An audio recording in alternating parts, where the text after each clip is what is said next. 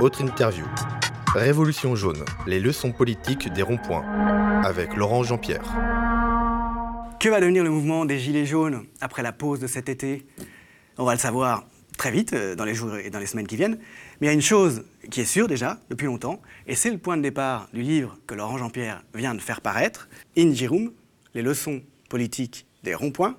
Bonjour Laurent Jean-Pierre. Bonjour. Merci d'être avec nous. Merci. Une chose est sûre, disais-je, euh, c'est un des points de départ euh, de ce livre. Les Gilets jaunes ont obtenu plus, beaucoup plus que tous les mouvements de protestation depuis une dizaine d'années. Non seulement Emmanuel Macron, vous savez, et son gouvernement ont été contraints de reculer sur plusieurs mesures antisociales, mais ils ont décidé de remettre à plus tard l'attaque décisive qui était prévue pour cet automne contre le système des retraites à la française. Autrement dit, les Gilets jaunes sont parvenus à enrayer la révolution néolibérale de type thatchérien qui est au cœur du programme d'Emmanuel Macron et de ses soutiens depuis le départ. Pour cela, le mouvement a payé le prix fort imposé par le gouvernement d'Emmanuel Macron, le prix des centaines de blessés graves, des dizaines de mutilations irréparables, en subissant des violences policières que l'on n'avait plus connues à ce point en France depuis la guerre d'Algérie. Laurent Jean-Pierre le rappelle dans son livre. D'ores et déjà, après la pause de cet été, donc, on peut tirer un premier bilan.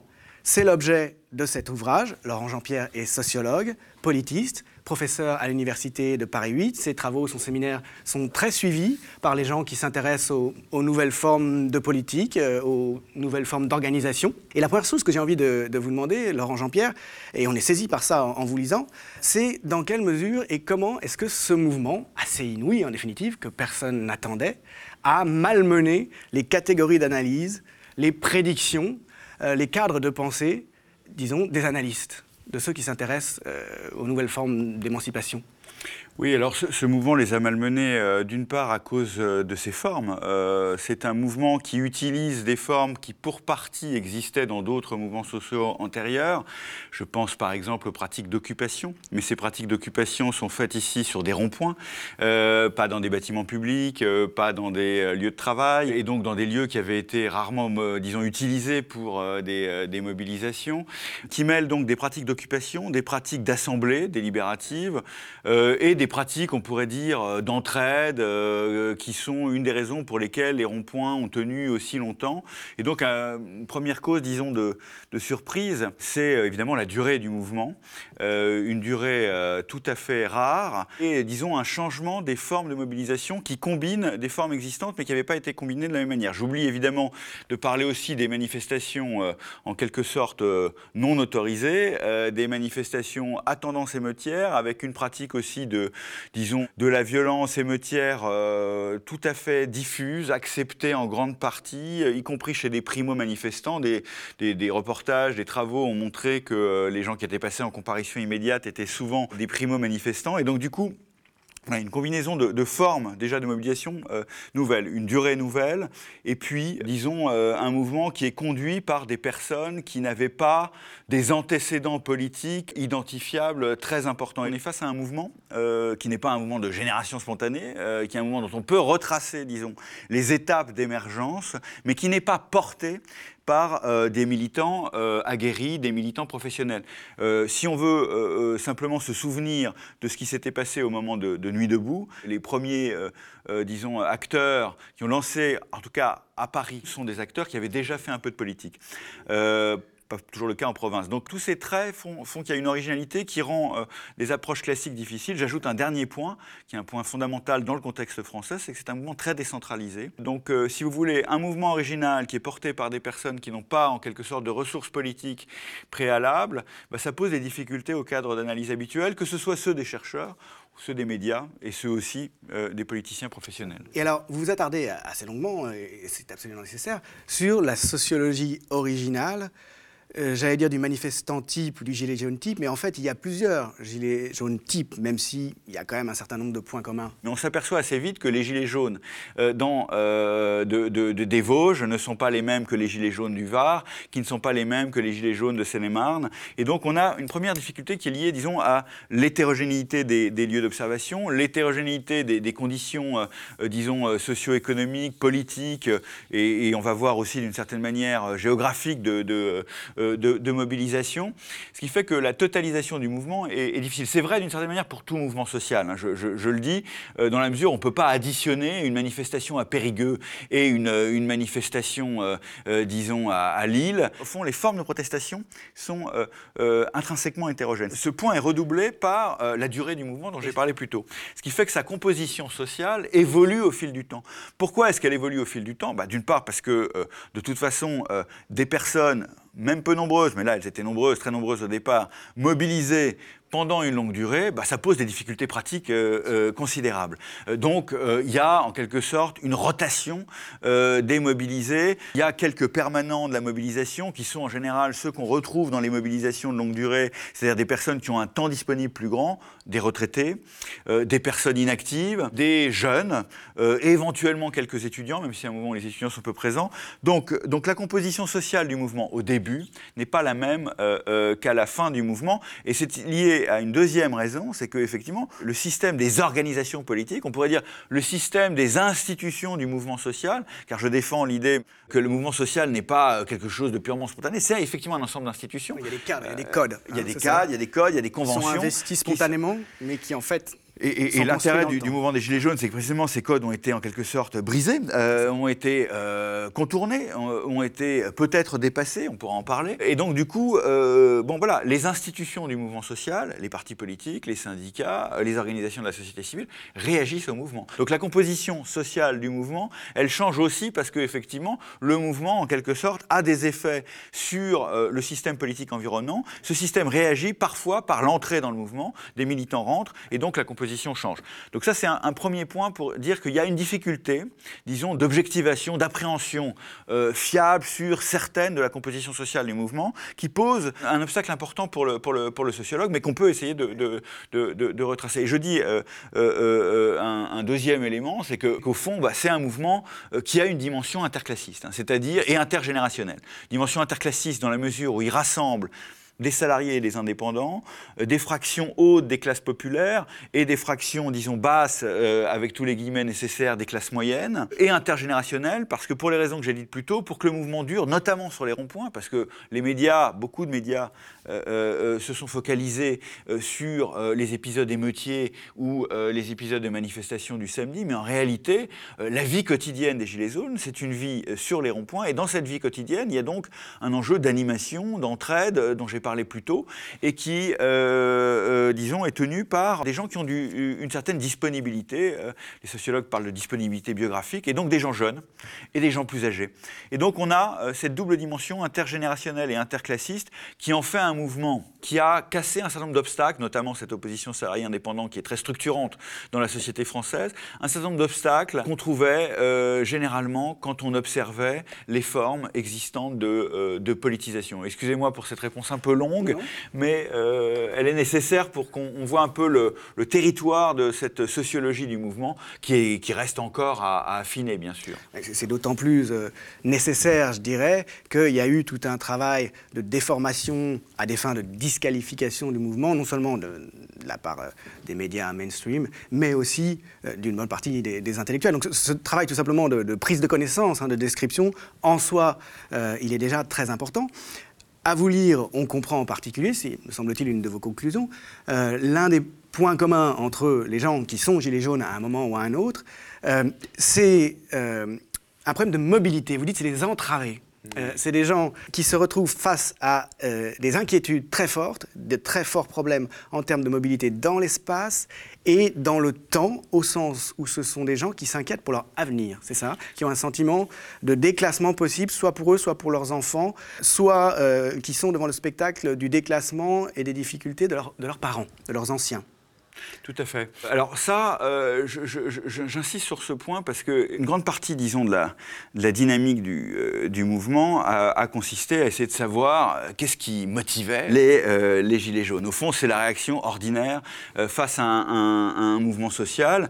Et bon, donc on s'est intéressé à leurs revendications, etc. On a beaucoup insisté sur la contradiction ou la non-contradiction entre, disons, des problèmes de fin du mois et des problèmes de fin du monde, pour évoquer à la fois la question, disons, des dépenses contraintes qui a été effectivement au centre de beaucoup euh, de discussions. C'est ceux qui sont euh, frappés par la hausse des dépenses contraintes. Hein, et le, prix de l'essence au départ, hein, incompressible pour ceux qui se déplacent pour travailler, a été, on le sait, le déclencheur. Tout à fait. Mais alors ce que j'essaye de faire, c'est euh, c'est pas du tout de, dire qu'il y a une autre raison cachée euh, derrière ces raisons, qui sont des, des, raisons euh, nécessaires et suffisantes à cette mobilisation, mais en réalité, c'est d'essayer de, de, comprendre à la fois, disons, un certain nombre de, de conversations entre Gilets jaunes et aussi la raison pour laquelle le mouvement a été soutenu euh, par une grande partie de la population euh, jusqu'au printemps, date à laquelle d'ailleurs euh, les, les, enquêtes d'opinion sur le soutien de la population aux Gilets jaunes ont cessé pour des raisons alors qu'il faudrait probablement analyser, mais je... je il y a un soutien des non-Gilets jaunes qui est très puissant. passif et tacite.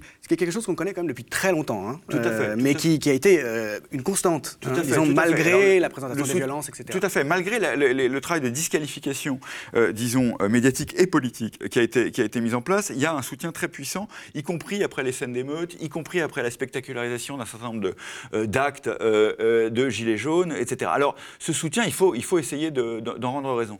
Alors, justement, j'essaye de, d'en rendre raison en évoquant pas simplement la condition présente des Gilets jaunes, dont on, a vu euh, en commençant notre discussion, à cause justement des différences que j'ai soulignées, qu'au fond, cette condition présente, bah, elle pouvait renfermer pas mal de différences. Hein. les différences de revenus même, les différences de, statut dont j'ai parlé. Situation interclassiste, vous disiez, hein. entre classes sociales. Donc, donc, il y a d'autres points communs derrière ces différences qui permettent d'expliquer, disons, le, la solidité et la durabilité du mouvement.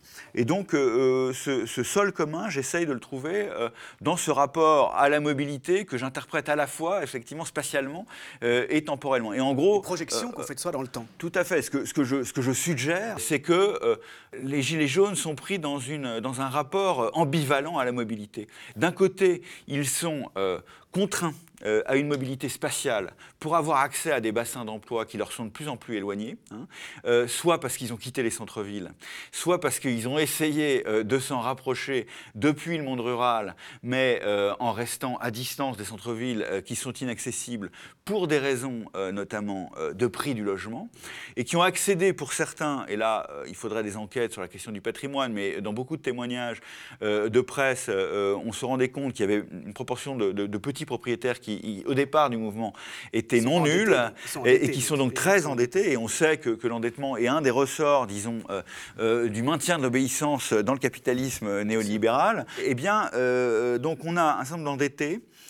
qui ont accédé à la propriété de, manière, disons, récente. Et donc, du coup, on a des personnes qui donc se logent dans le périurbain, se déplacent euh, beaucoup euh, pour euh, trouver un emploi ou pour travailler et qui ne voient pas cet effort de mobilité spatiale quotidienne qui a un coût, qui fait partie des dépenses contraintes, se solder par une promesse de mobilité sociale pour eux-mêmes ou pour leurs enfants. Et qui ont même leur situation se dégrader, puisqu'il y a une hausse quand même assez vertigineuse ces dernières années. De ces dépenses contraintes. Euh, de ces dépenses contraintes, notamment euh, du, prix du carburant. Tout à fait. Et donc, donc, donc il, y a une, il, y a, un rapport à la mobilité ambulante, une sorte de mobilité contrainte qui ne produit pas une mobilité, euh, une mobilité sociale et qui ne se traduit pas par une possibilité, disons, de, de projection positive dans le futur pour soi et pour les autres. Or, on sait, par d'autres enquêtes socio sociologiques, disons, générales, qu'au fond, cette euh, cette, difficulté à se projeter dans le futur,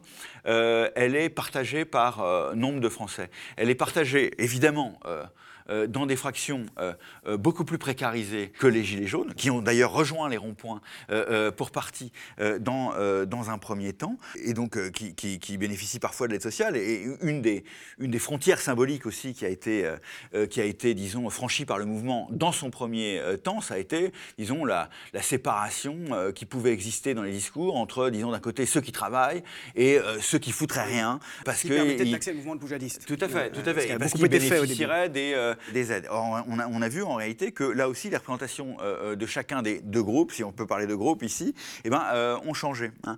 et donc, du coup. Ça explique le soutien passif. Alors, ça explique déjà le fait que le mouvement se renouvelle dans ses effectifs, qu'il dure et qu'il y a de nouveaux arrivants, parce que c'est une inquiétude qui est partagée.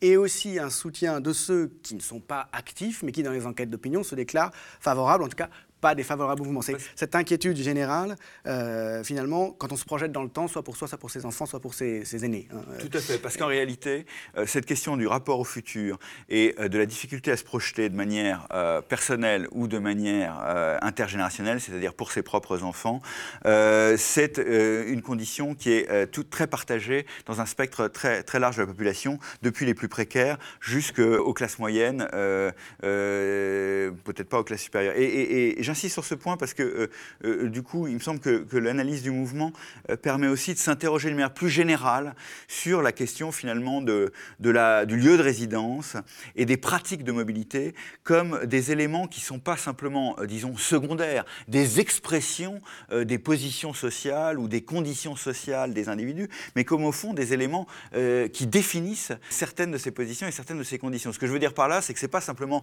le lieu de travail, le métier, la profession, la position dans la hiérarchie d'une organisation qui définissent aujourd'hui les positions sociales des individus dans la, dans la société française et dans, dans les sociétés. C'est aussi les lieux de résidence, l'accès à la mobilité. et, et, sans doute. Ah, tout à fait, tout à fait. Parce que la mobilité, c'est de la mobilité que dépend l'accès au service public dans ces, dans ces zones qui sont essentiellement périurbaines au départ. Tout à fait. Et alors donc on s'est retrouvé avec ce mouvement et d'une manière assez inouïe, avec un processus de politisation, de très forte politisation de gens qui justement était peu politisé jusque-là. Vous citez les études qui montrent que euh, plus d'un tiers des Gilets jaunes, au départ en tout cas, étaient des gens qui ne votaient pas, et puis euh, à peu près 20% LFI, 1% Rassemblement national par ailleurs. Politisation donc très forte et subite, semble-t-il, vu de l'extérieur, de gens qui, qui, avaient pour caractéristique première de ne pas être politisés, de ne pas se, se sentir concernés.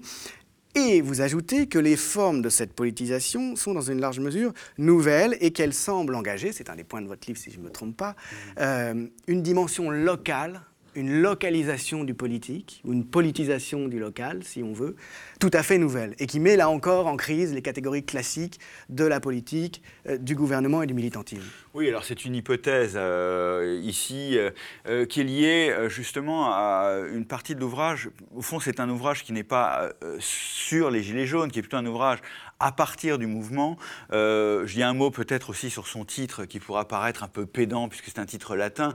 C'est aussi une manière de dire que euh, c'est aussi une manière de dire que ce livre euh, s'adresse justement un peu aux professionnels de la représentation, à ceux justement qui parlent peut-être une langue morte, ou en tout cas euh, une langue cultivée, et qui n'ont pas euh, su voir euh, dans le mouvement ce qu'il avait d'intrigant, d'intéressant, de questionnant pour leur propre catégorie de représentation. Donc c'est une des raisons de ce titre. Je ne m'adresse pas en réalité de prime abord aux Gilets jaunes. Je m'adresse d'abord à ceux qui les ont mal vus d'une certaine manière. Et puis ce titre, qui, veut, euh, euh, qui évoque évidemment la rotation, dit quelque chose sur les ronds-points, dit quelque chose aussi sur mon propre raisonnement, qui est un raisonnement euh, non linéaire, parce que effectivement, je pose des hypothèses. Alors l'une de ces hypothèses... ça veut dire donc hein, en rond tourner en, rond. En tournant, et vous rappelez d'ailleurs euh, qu'en France, il y a 68 000 ronds-points, ce qui est un record absolu dans le monde entier. Vous rappelez qu'il y a 13 fois plus de ronds-points en France qu'aux États-Unis, qui, comme vous le savez, est un pays beaucoup plus grand et beaucoup plus peuplé. Et vous rappelez aussi, ça m'a beaucoup intéressé en tant qu'historien, que le premier rond-point construit en France, il l'a été en 1907, où, je vous le demande, à l'étoile, c'est-à-dire au point de ralliement des Gilets jaunes au cours des premières grandes journées. Tout à fait. C'est un dispositif local, qui est ancré dans le local et qui est ancré dans l'échange. Tout à fait. ce que j'essaie de dire, c'est que justement, c'est pas une agora, euh, c'est pas euh, d'abord une assemblée, c'est d'abord effectivement un lieu de circulation et donc potentiellement un lieu d'entraide. Et c'est aussi un lieu de rencontre dans des zones périurbaines où, disons, l'atomisation de la vie quotidienne est euh, parfois plus avancée. Mais ce que j'essaye de, de, de faire, c'est ce que je voulais dire quand je disais un livre qui n'est pas sur les Gilets jaunes, mais qui est autour des Gilets jaunes, à partir des Gilets jaunes, c'est que j'essaye de décloisonner le mouvement, malgré euh, euh, son exceptionnalité relative dont j'ai parlé plus tôt, euh, en essayant de le mettre en série, au fond, avec à la fois d'autres mouvements sociaux et, disons, des mouvements de pensée. Hein. Et quand on, essaie, quand on fait ça, qu'est-ce qu'on voit? Ben, On voit que, sans, dire que toutes ces situations sont identiques, mais en disant qu'elles indiquent, disons, voilà, une orientation nouvelle de, de la protestation, ben, on voit que dans d'autres groupes sociaux, dans d'autres fractions sociales, euh, le local euh, est investi. De manière spectaculaire parfois, comme à la ZAD, de manière spectaculaire encore, euh, comme à Nuit debout. Et, on a oublié que Nuit debout, c'était pas simplement la place de la République à Paris, mais qu'il y avait déjà un caractère extrêmement décentralisé du mouvement. Hein. on a comptabilisé plus de 300, finalement, disons, places ou assemblées délibératives de type Nuit debout dans toute la France pendant le printemps 2016.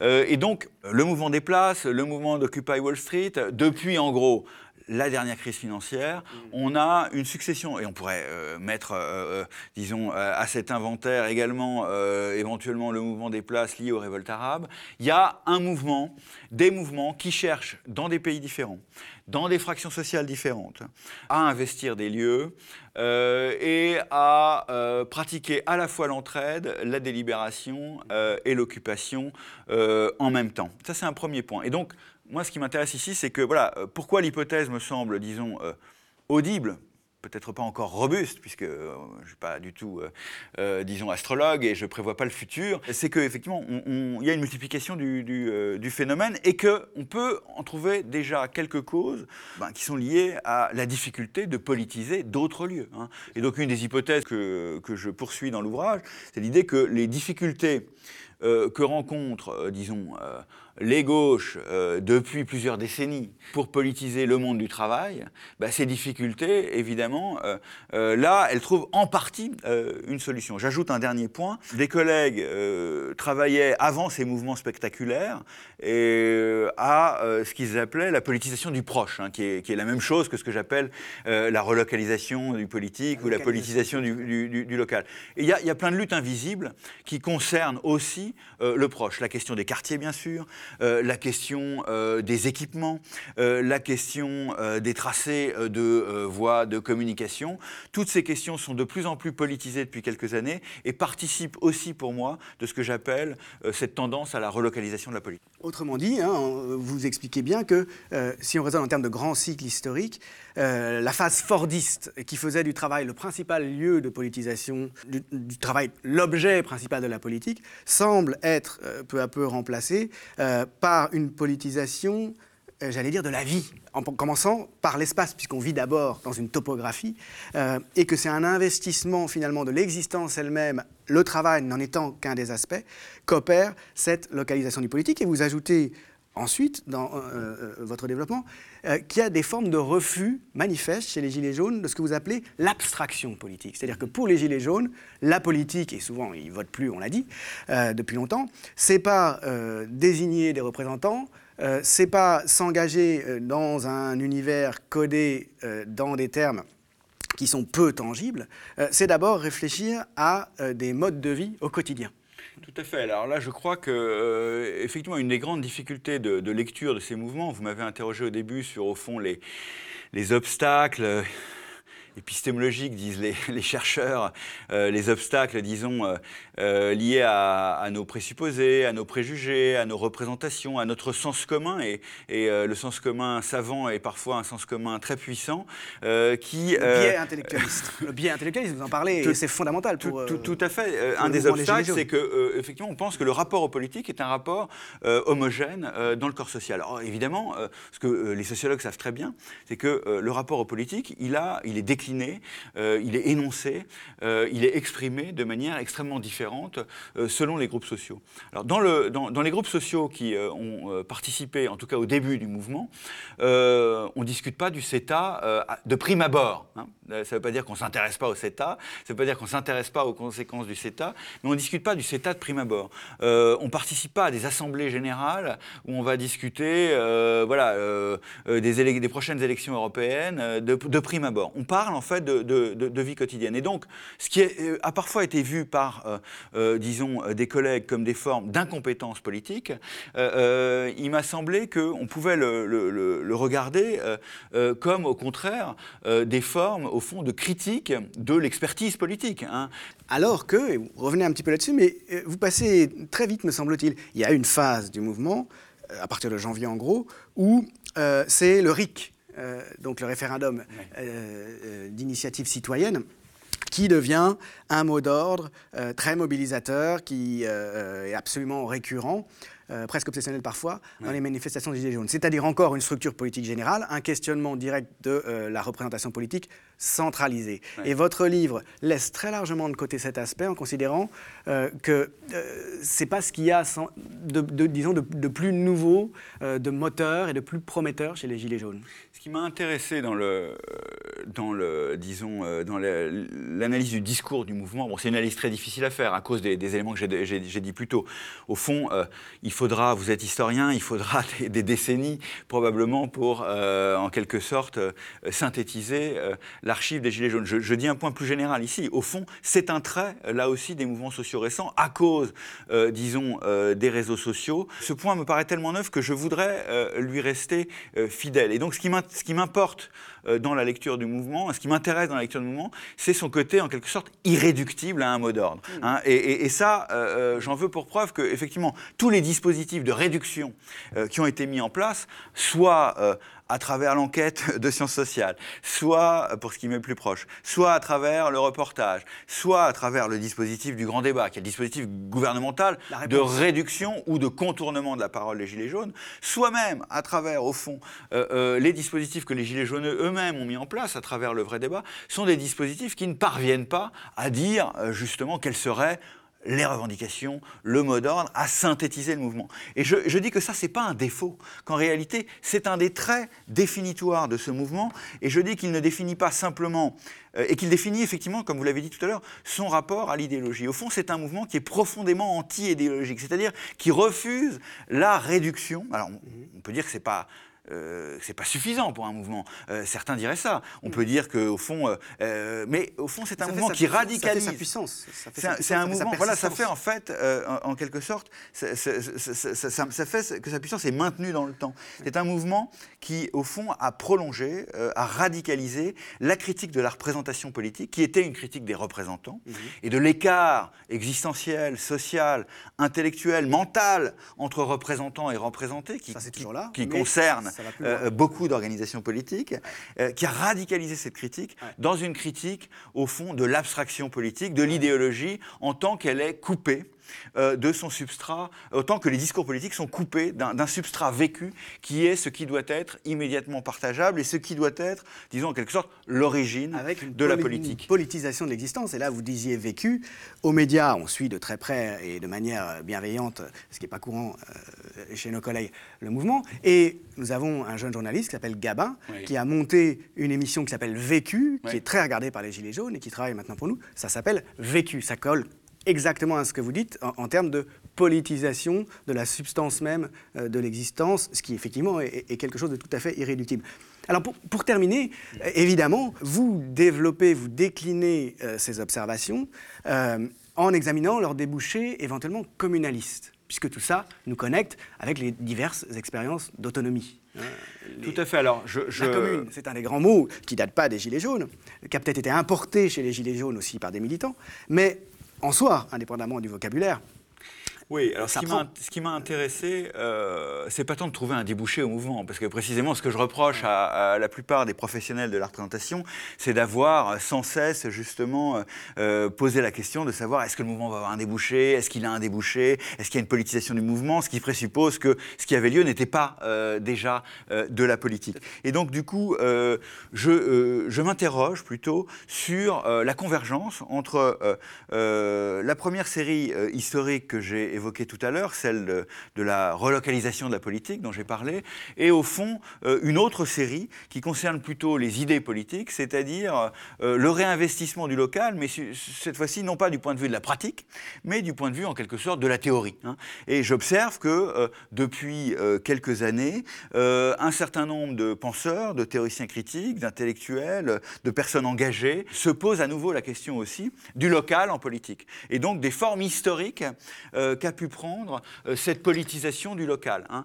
Euh, une forme historique qu'on trouverait aussi bien euh, dans les soviets, qu'on trouve évidemment dans la commune, mais qu'on trouve aussi au Moyen Âge. Vous en êtes un spécialiste. C'est au Moyen Âge que la notion de commune devient centrale. Hein. Tout à fait. Et donc la question ici, c'est au fond de construire une forme d'histoire parallèle de la commune comme entité politique, qui est un projet donc, qui anime un certain nombre de, collègues, de, de camarades, de, chercheurs. Bon.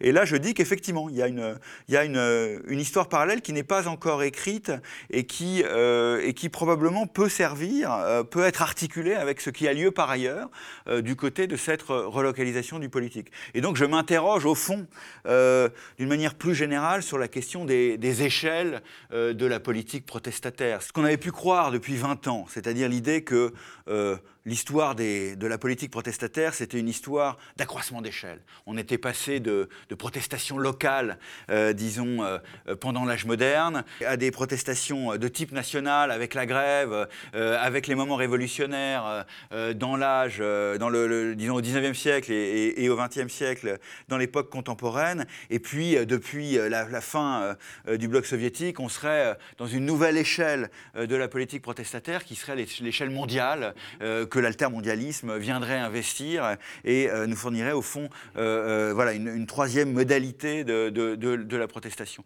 Je crois qu'il faut effectivement relativiser ce schéma évolutionniste un peu simpliste. En réalité, une des hypothèses du livre, c'est que voilà, c'est plus compliqué que ça. L'altermondialisme a connu des échecs. il en a connu très récemment dans le G7 de, Biarritz, mais il en a connu plus fondamentalement, au fond, dans la mesure où le néolibéralisme euh, auquel il s'opposait euh, a plutôt gagné euh, en puissance et s'est raidi avec le temps plutôt qu'il ne s'est assoupli ou qu'il n'a disparu. Et donc, c'est un peu le miroir de l'altermondialisme hein, finalement, puisque là, au contraire, c'est la, politique locale immanente. Tout à fait. Alors, j'opposerai pas simplement local et global, mais le point ici, c'est que l'échec relatif, si on est d'accord avec ce point, disons, de, de l'altermondialisme, entraîne un déplacement, disons, de la scène d'investissement investissement pratique et théorique du mouvement social. Et donc cette scène, je dis euh, qu'aujourd'hui, elle est plutôt à petite échelle. Ce n'est pas une solution euh, euh, définitive. La question des... des, des je veux dire, cet investissement théorique et pratique des petites échelles ne nous exonérera pas d'une réflexion sur les échelles nationales. L'articulation avec l'État, parce que l'État, malgré tout... Et, transnational. Mais disons que c'est ce que nous observons comme développement prometteur à l'heure actuelle. Merci beaucoup, Laurent Jean-Pierre. Je dois dire que moi qui vous remercie. Vous lire, euh, euh, je pense que c'est un exercice euh, absolument salutaire, aussi bien pour ceux qui s'engagent dans le mouvement, pour les gilets jaunes, effectifs ou potentiels, que pour ceux qui, de l'extérieur, essaient de comprendre un petit peu ce qui se passe, essaient de comprendre ce qu'il y a de nouveau, de radicalement nouveau avec le mouvement. Merci de votre invitation. Le média est indépendant des puissances financières et n'existe que grâce à vos dons soutenez-nous sur lemediatv.fr. Et pour ne rien rater de nos contenus, abonnez-vous à nos podcasts.